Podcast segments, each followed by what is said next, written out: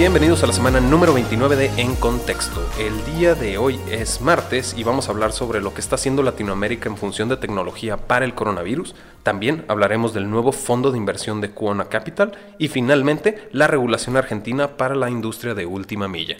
Como siempre, yo soy su anfitrión César Miramontes y me encuentro al lado de mi coanfitrión Víctor Cortés. Víctor, bienvenido, ¿cómo estás? Muy bien, César, con, con el Lysol en la mano. Eh, para aquellos escuches que no lo hayan notado, César está un poco, digámoslo, importunado por una gripe. Eh, afortunadamente no es COVID-19, como me reporta. Eh, esperemos que sí sea. Y nada, muy bien. De ahí en más, muy bien. ¿Tú qué tal?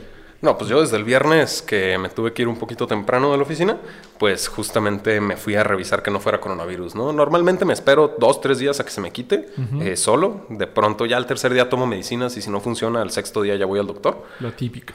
Sí, exacto. Pero ya con esta paranoia que hay alrededor del coronavirus es cuando dices, mira, deja tú por mí, no vaya a ser que contagie a todos en la oficina, ¿no? O avisarles que se tienen que ir a pegar una inyección o yo qué sé. Sí.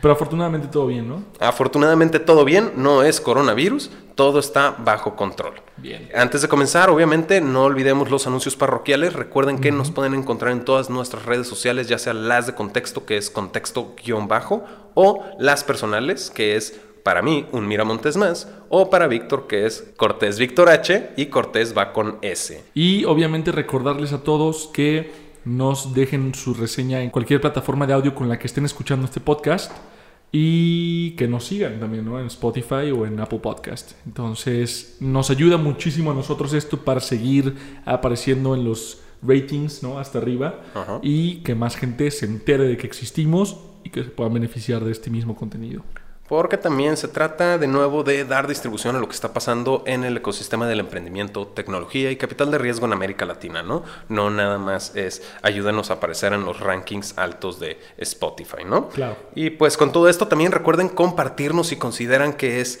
de valor para alguien dentro de la industria, ya sea muy específico como fintech o algo muy general como emprendimiento, ¿no?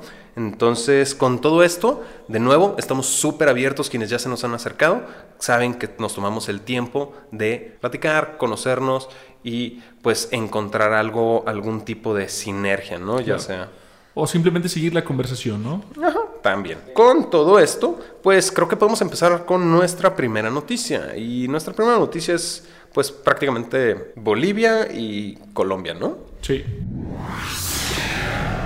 ¿Por qué en Bolivia y en Colombia? Porque vamos a hablar de lo que está haciendo Latinoamérica en relación a esta eh, pandemia, esta, esta paranoia que existe del, coronavirus, ¿no? Que es, pues, importante atender, obviamente, pero sí pues qué está haciendo Latinoamérica, ¿no? Escuchamos la, última vez que hablamos de coronavirus, hablamos de lo que estaba haciendo Casper en Argentina. Casper en Argentina, justo. Y pues también está Colombia, que acaba de sacar una app interesante por parte del gobierno, ¿no? El presidente Iván Duque está promoviendo esto con la finalidad de detectar, pues, los posibles casos, ¿no? Claro, sí, prácticamente es una aplicación en la que los usuarios pueden eh, no solo dar seguimiento a cómo está desenvolviéndose la enfermedad a lo largo del país, sino ellos mismos llevar un conteo diario de sus propios síntomas o de cómo se van sintiendo y tener acceso a recursos que los pueden ayudar, ya sea a prevenirlo o, en caso de, que ya lo tengan diagnosticado, a comenzar a hacer un tratamiento, ¿no? Acceso a mapas en donde puedes ver las farmacias más cercanas, las instituciones de salud e incluso algunos tips para pues, llevar a cabo una higiene adecuada para evitar caer en, este virus, ¿no? Definitivamente me parece interesante porque es una iniciativa del gobierno, ¿no? Y en, en otros países latinoamericanos no hemos visto respuestas tan adecuadas por parte del gobierno. En este caso me pareció bastante sensato lo que, lo que hizo el gobierno de Iván Duque. Y bueno, todavía es el inicio, ¿no? En, Colombia apenas va un caso que se confirmó, una chica que regresó de Milán, del, Fashion Week, donde ya se habían escuchado varios, varios casos que llegaban a Latinoamérica. Y pues yo creo que iniciativas como estas, que fomentan la prevención más que el tratamiento, van a ser realmente un parteaguas entre los países que llevan a cabo una adecuada eh, tarea de prevención y aquellos que terminan pues realmente con un gran caso de pacientes de coronavirus por atender. Algo que se me hizo bien interesante de la aplicación es sobre todo, aparte de la prevención, el registro, ¿no? O sea, al momento que tú pones que fuiste a algún evento muy concurrido o cosas de ese estilo, pues también esos son datos e información que si de cierta manera logran una colaboración de todos los integrantes, de todos los colombianos al momento de utilizar esta plataforma, con la intención que tiene el gobierno de Colombia de prevenir y mantener informado a la población, pues realmente con un muy buen analista de datos e inteligencia artificial, probablemente, dejándolo en un buen analista de datos, puedes encontrar patrones muy interesantes, ¿no? Claro, y sobre todo dar el seguimiento, o sea, si, identificas que una persona con síntomas fue a un concierto, ¿no? En Medellín o en Barranquilla, donde sea, y eh, esta persona empieza a presentar pues prácticamente los, síntomas de la enfermedad, pues ya sabes que otras personas estuvieron ahí. Entonces es mucho más fácil dar este seguimiento que tenerlos, que, que, tenerlo que hacer de forma más manual. Correcto, y se me hace súper inteligente, ¿no? Claro, y la verdad son, son dinámicas, son iniciativas que no habíamos visto en, en otros casos similares, ¿no? Recordemos hace un par de años la influenza del H1N1. Quizá no era lo, lo primero que pensabas, ¿no? En vamos a hacer una aplicación para rastrear las enfermedades, pero ahora ya tenemos estas herramientas y estas plataformas tan a la mano y realmente ya, nos, ya no es tan complicado desarrollarlo que pues prácticamente es absurdo no utilizarlas. Fíjate que no me había puesto a contrastarlo con el H1N1, ¿eh? Sí, o cualquier, cualquier pandemia en general. Pues sí, en, en, su momento la única manera de saberlo era, pues que alguien lo, o bueno, para mi edad, para mi momento, que alguien lo publicara en Facebook. Sí, o que las personas fueran al hospital y entonces se enteraron que tenía ese, diagnóstico. Exacto, entonces eso es muy cierto, muy bien observado ahí, que ya nuestro pensamiento inmediato se va directo a la tecnología y la tecnología son las aplicaciones, ¿no? Que por cierto, esta aplicación, no sé si ya mencionaste el nombre, según yo no, y es que se va a llamar Corona App, Corona App. de Colombia. Corona App Colombia. Entonces, eh, con todo esto, cosas que también está haciendo Latinoamérica para el coronavirus es muy interesante por parte de Bolivia, ¿no? Y la inteligencia artificial que está utilizando esta startup que se llama View Factor. Sí. Sí, View Factor al parecer son dos emprendedores bolivianos junto con un venezolano que están usando visión computarizada junto con inteligencia artificial para identificar síntomas a gran escala, ¿no? Ajá, exacto con el uso de dos cámaras en puntos de entrada y de salida en, si no me equivoco, los aeropuertos. Estas dos cámaras detectan tanto las facciones de la persona como la temperatura de la persona. Y de esta manera pueden encontrar ciertos patrones de las personas que pueden estar contagiadas de esta enfermedad. Sí.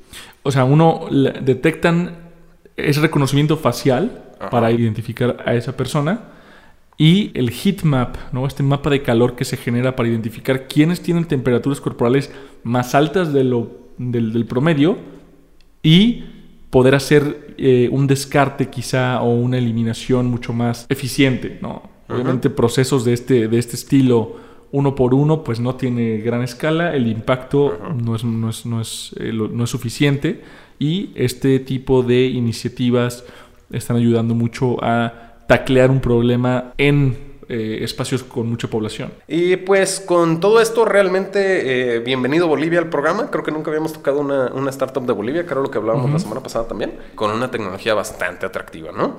Eh, con todo esto, creo que ya podemos pasar a nuestra siguiente noticia. Y nuestra siguiente noticia es en general para toda Latinoamérica, ¿no? Digo en general para toda Latinoamérica, pero pues realmente es incluye tanto Latinoamérica como la India, como África, como el sur de Asia, ¿no? Y esto es porque Cubona Capital, que es un fondo de inversión que ya conocemos, que participó tanto en la serie C de Contabilisei, en la serie A de Kobe, en la serie B de Neon, entre otras, que creo que todas las cubrimos en el mismo programa es un fondo de capital que tiene presencia interesante en, Latinoamérica, ¿no? Específicamente, o la que más nos resaltó, fue eh, la marca de 57 millones y medio en equity y en deuda que levantó para Claro. Sí, Quona Capital es un fondo que cada vez está teniendo más presencia en la región. Interesante porque su tesis de inversión al parecer tiene un enfoque muy particular en estos mercados emergentes, ¿no? El sudeste asiático, África, Latinoamérica. Y me parece muy interesante porque yo soy muy optimista en estos mercados. Creo que es donde más oportunidad existe en estos momentos. Los activos están mucho más baratos y probablemente no está tan saturado el mercado como en otros mercados, digamos, ya más maduros. Y bueno, Quona Capital ya al parecer tiene un total de 363 millones de dólares en assets under management o activos bajo administración, lo cual pues prácticamente lo pone entre los fondos que más capital están destinando a Latinoamérica, aunque obviamente todo ese, e, ese fondo está dividido en todas sus regiones. Sí, eso de hecho justo se iba a aclarar, ¿no? Sí. Todos esos assets under management o activos bajo administración pues realmente es resultado de todas las inversiones que han hecho en todas estas economías emergentes que previamente mencionábamos, ¿no? Y la noticia como tal, antes de meternos un poquito más a fondo, es que Quona saca su segundo fondo de inversión. Este segundo y nuevo fondo se llama Acción Quona Inclusion Fund. Y vamos a entrar un poquito más a detalle del nombre y los participantes, ¿no? Este nuevo fondo tiene pues ya comprometidos un total de 203 millones de dólares. Y pues bajo la tesis de inversión de Quona Capital, que es el reducir la brecha de inclusión financiera, pues obviamente va destinado mayoritariamente a fintechs, ¿no? Pues sí, al parecer dice que es un fondo exclusivamente para fintech, ¿no? Que al parecer también en su primer fondo fue su foco. Sin embargo, ha tenido inversiones en algunas otras verticales que no necesariamente entran dentro de fintech entre algunas de las más famosas, IndiaMart, que es un e-commerce en India, y Gojek, ¿no? que es pues, prácticamente como un, ¿cómo decirlo? Es como una especie de pickup en Indonesia, o sea, son mototaxis. Ah, pickup. Em, si quieren saber más de Pickup, escuchen el episodio de aniversario, que es mi favorito, pero es el episodio 14. Continúa. Buen, buen episodio. Oye, hablando de startups que no son realmente fintechs como tal, está Kobe, aquí de Latinoamérica, ¿no? Que es renta de vehículos. Sí, justamente Kobe, que bueno, a veces existen sinergias entre estas startups que no necesariamente son fintech y eh, las herramientas de, de inclusión financiera o pagos o neobancos, como lo hemos visto ya con, con Green, ¿no? Con Rappi, que son dos plataformas de movilidad que han adquirido empresas fintech. Entonces, pues bueno, puede haber algún tipo de sinergia, pero para que quede muy claro, este fondo está particularmente destinado a fintech en mercados emergentes. Pero sí, finalmente sí se entiende lo de Kobe porque es renta de vehículos, ¿no? Y es de, de cierta manera facilitar el acceso a ciertas cosas.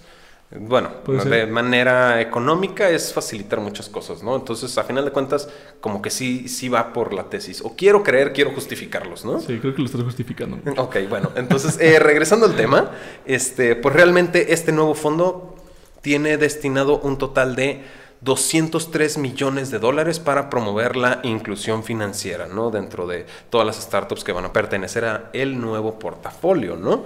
Y pues como lo habíamos mencionado, ha tenido grandes participantes. De hecho, me llama la atención porque el mismo comunicado de prensa no menciona su participación en Neon, ni tampoco en Creditas, ¿eh?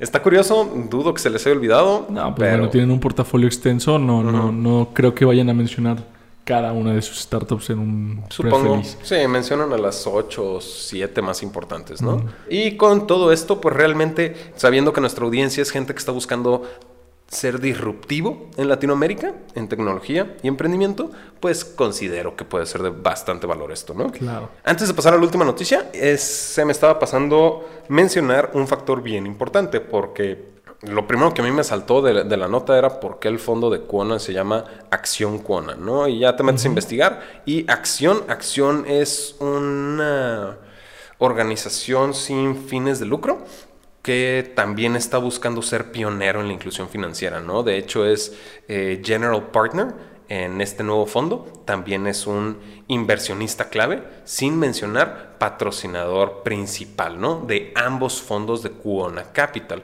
De hecho, el primer fondo de Quona tiene el nombre de The Action Frontier Inclusion Fund. Pues obviamente tiene que ver con este principal patrocinador. Y con todo eso, ahora sí, podemos pasar a nuestra última noticia.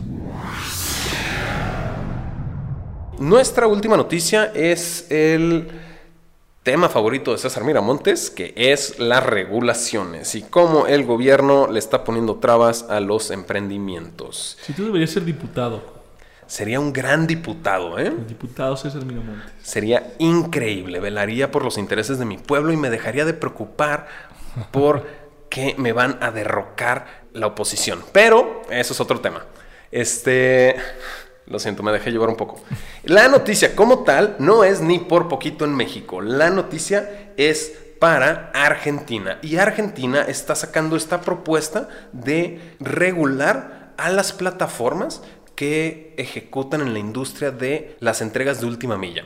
¿Quiénes son estos? Los principales participantes son Globo, Pedidos Ya y obviamente Rappi. Esta regulación tiene varios específicos, ¿no? Y está medio Está medio turbio. Turbio. Bueno, turbio más bien está, está pesada. Miras. Que es un marco, es un marco laboral que no se había intentado y prácticamente están encontrando formas de regular lo que pueden por aquí, por allá, sin modificar la ley de contrato de trabajo como tal, pero sí generando algunos estatutos o cláusulas extra para poder tener más control sobre estas plataformas que estaban operando muy, muy libremente con esta, eh, ¿cómo se le llama? La economía gig. La economía, compartida? La economía compartida, sí. Gig economy. Pues sí, y es que, a ver, tengo que poner en orden todos mis pensamientos, ¿no? Porque sí, como dices, suena fuerte y pesada. Pero también algo que hemos visto es que hay muchas maneras de evitar este tipo de cosas, ¿no? O de saltarte las mismas reglas, cambiando una coma en el contrato, ¿no? Que es exagerado lo que estoy diciendo, pero a final de cuentas son escenarios que suceden. Ah, la industria última milla, para Argentina lo que están queriendo regular es sobre todo como la relación empleador-empleado, ¿no? Claro. Empleador-trabajador. Y pues obviamente comienza con la asignación de un salario mínimo para el repartidor. Que de entrada a entrada con, como economía compartida no siento que entre tanto porque el mismo nombre tiene la connotación del trabajo y resultado directo de la ejecución, ¿sabes? Le ponen un límite de trabajo de 48 horas a los repartidores, ¿no? Que también eso como que rompe un poco a cómo trabajan los mismos repartidores, ¿no? Porque no trabajan solamente 8 horas al día, de pronto se avientan hasta 12 horas, ¿no? Claro, son algunas cosas que están rompiendo con la dinámica inicial, que justo lo hemos platicado ya en varios episodios, es inicialmente era un, un trabajo extra para estudiantes que tenían tiempo extra y querían ganar unos dólares de más, ¿no? Eh, pero se ha convertido en una industria de tiempo completo, donde ya hay personas que se dedican de lunes a sábado. Si no es que hasta domingo. O hasta domingo a hacer estas entregas. Entonces, definitivamente eh, está compleja la situación, porque las plataformas inicialmente lo proporcionaban como una eh, plataforma para poder tener un ingreso extra a lo que ya estaban generando, pero pues se ha convertido en una plataforma de la que familias y personas dependen, ¿no?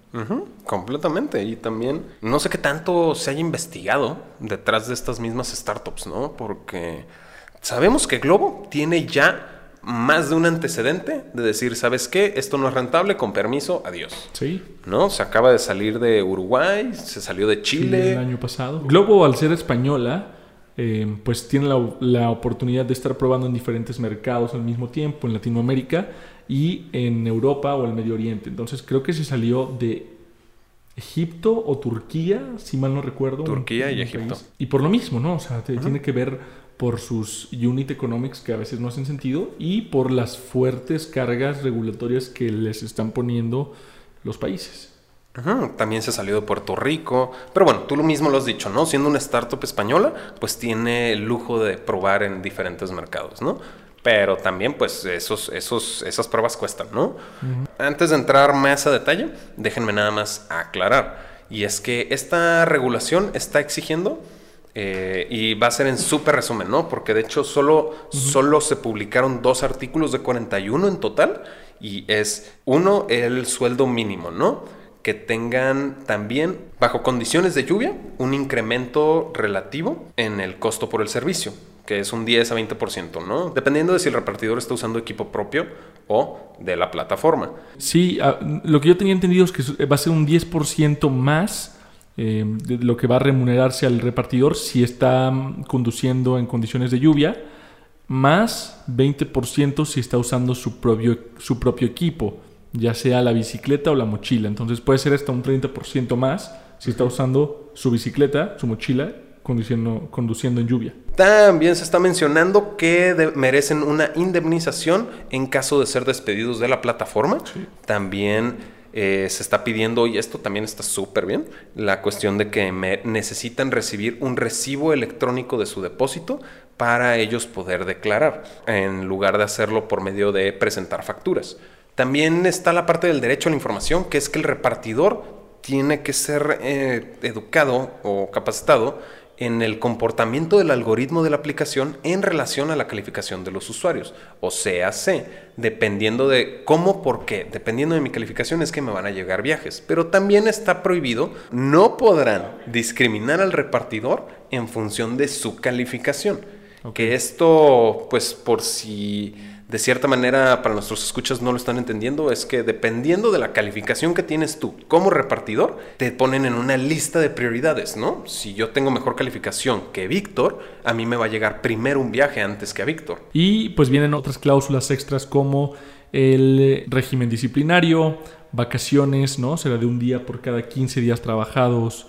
Eh, e incluso otros derechos en los que las empresas deberán contratar aseguradoras de riesgos de trabajo para que los, los trabajadores mantengan esos derechos de protestar y sindicalizarse. y, otros y otros derechos más, pero... Otros derechos más, de nuevo, son dos artículos los que se dieron a la luz de 41, ¿no?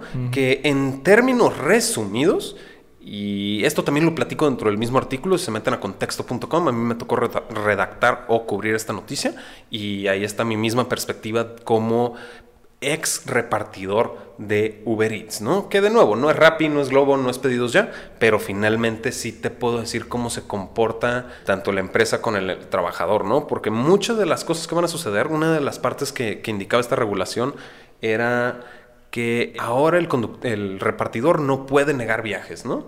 Pero eso de por sí ya está y hay, y hay beneficios para los conductores que acepten todos sus viajes automáticamente. No hay sueldos mínimos como tal en Rappi o en pedidos ya o en Uber Eats, lo que tú quieras, pero finalmente cuando tú estás cierto periodo de tiempo hay horas garantizadas que le dan a los conductores y a los repartidores que aunque no llegues a los 200 pesos, y es un ejemplo, a los 10 dólares, pues la empresa te va a compensar esa diferencia, porque son horas garantizadas, vas a generar ese dinero y si no, la empresa te los da. Y estamos hablando de que la empresa le está perdiendo si está completando este tipo de cosas, ¿no? Y adicionalmente les estás pidiendo que tengan que pagar una indemnización por despidos, tengan que pagar sueldos mínimos, más vacaciones, pues realmente todo, todas estas cosas que probablemente las startups ya manejan como, como bonos se van a terminar convirtiendo en obligaciones, ¿no? Y probablemente se limiten a las obligaciones de ley y punto. Y sale perdiendo el conductor.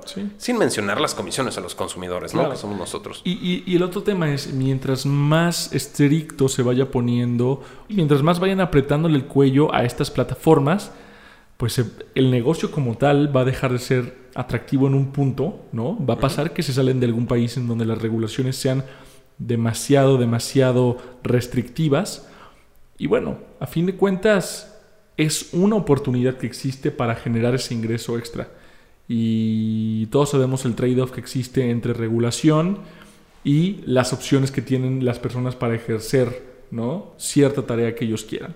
Me gusta mucho compararlo a mí con otras plataformas que existen de freelance, por ejemplo, como Fiverr, Upwork, en las que prácticamente tú puedes buscar a alguien que te haga un, logotipo o te redacte un contrato y lo puedes encontrar y esas personas trabajan la hora, las horas que ellos quieran con un modelo de paga también similar al de, al de estas plataformas de, de Rappi y, e incluso es más competido, ¿no? Porque existe un, un sistema de, eh, de subasta. Entonces yo considero que son herramientas buenas para aquellas personas que necesitan generar un ingreso extra y la regulación a veces puede ser un tema complicado para que estas empresas se mantengan en esos países, ¿no? Bastante complicado, ¿no? Digo, en este tipo de, plataformas, de cierta manera, las que tú estabas mencionando, como Fiverr y Upwork, pues estamos hablando un poquito ya más de, profesionistas, ¿no? Que puede ser una diferencia en la forma de percibir los retos, ¿no? Entonces, digo, no estoy Sí, sí. No, definitivamente existen diferencias, pero el concepto detrás, que es la economía compartida, sigue siendo el mismo modelo, ¿no? Eh, y esta regulación lo que está haciendo, eh, desde mi perspectiva, es justamente ¿no? el, destruir esta, esta idea de la, de la, economía compartida, ¿no? Pues prácticamente, prácticamente porque ya no es una economía compartida, sino ya son trabajadores de la empresa. Exacto. Es un, tema, es un tema bastante controversial. Ojalá hubiera una respuesta fácil al tema. Desafortunadamente no lo hay, pero qué mejor que iniciar la conversación y que nos escriban en nuestras redes sociales, ¿no? Para seguir el tema y que incluso podamos responder algunos de los comentarios y opiniones en los siguientes programas. Los comentarios más atractivos los vamos a sacar en el siguiente episodio para que recuerden compartir, comentar, opinar en redes sociales. Vamos creando esta difusión y esta conversación alrededor del ecosistema del emprendimiento, tecnología y capital de riesgo en América Latina. Como siempre, yo fui César Miramontes. Yo soy Víctor Cortés. Y ahora sí estás en contexto.